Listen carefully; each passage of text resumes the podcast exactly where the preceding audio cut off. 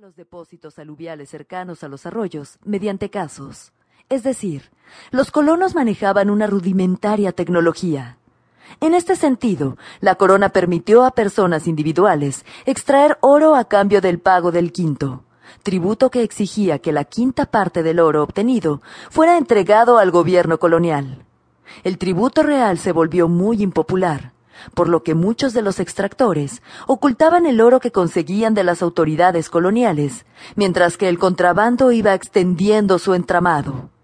De manera que, la corona portuguesa mandó en 1725 que todo el oro recaudado fuera enviado a las casas de fundición para su transformación en barras.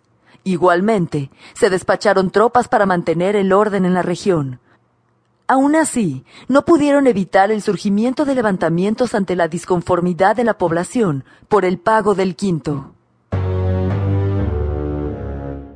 El Tratado de Madrid y sus consecuencias. El gobierno había emprendido la colonización del sur, buscando ampliar sus fronteras y obtener algún provecho de las minas de Potosí, a través de la fundación de la colonia de Sacramento a orillas del Río de la Plata en 1679. Con el paso de los años, este asentamiento llegó a convertirse en un punto importante del comercio ilegal entre las colonias españolas y portuguesas, lo que causó constantes enfrentamientos entre España y Portugal. Ya para el siglo XVIII se habían fundado al sur las ciudades de Curitiba, Florianópolis, Río Grande y Porto Alegre, las cuales secundaron a la corona portuguesa en la conservación del control del sur de Brasil. Los incesantes conflictos fronterizos entre España y Portugal condujeron a la firma del Tratado de Madrid en 1750, que permitió la expansión del imperio portugués hacia el suroeste del Brasil colonial. El tratado estipuló, además, la entrega de la corona del Sacramento a España y la de las misiones orientales a Portugal. Las misiones fueron siete misiones jesuitas independientes en la margen superior del río Uruguay, que se opusieron al control portugués. Las misiones llamadas San Miguel, Santos Ángeles, San Lorenzo Mártir, San Nicolás, San Juan Bautista, San Luis Gonzaga y San Francisco de Borja estaban ocupadas por misiones jesuitas encargadas de la evangelización de los indios guaraníes.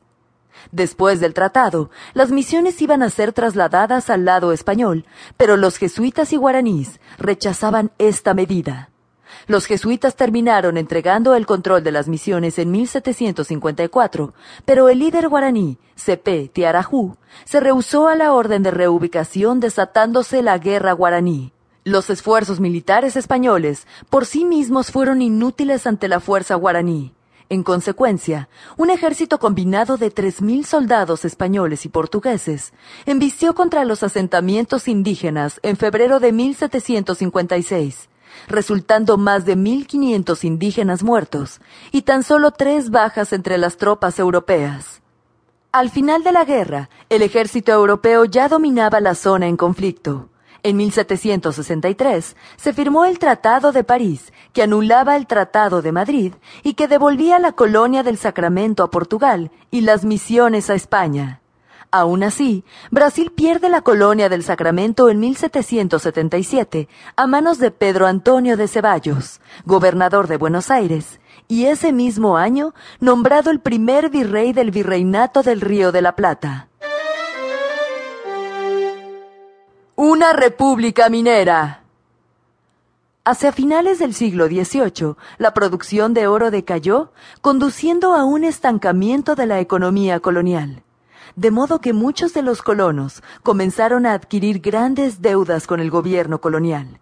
A continuación, la corona portuguesa tuvo la intención de imponer la derrama, que era el pago obligatorio de todas las deudas contraídas.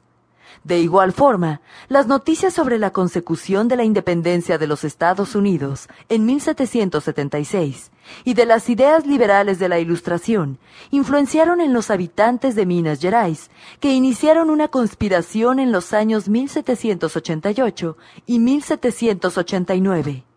Los conspiradores de Minas Gerais fueron miembros de la clase alta, muchos de los cuales habían estudiado en Europa y tenían deudas con el gobierno.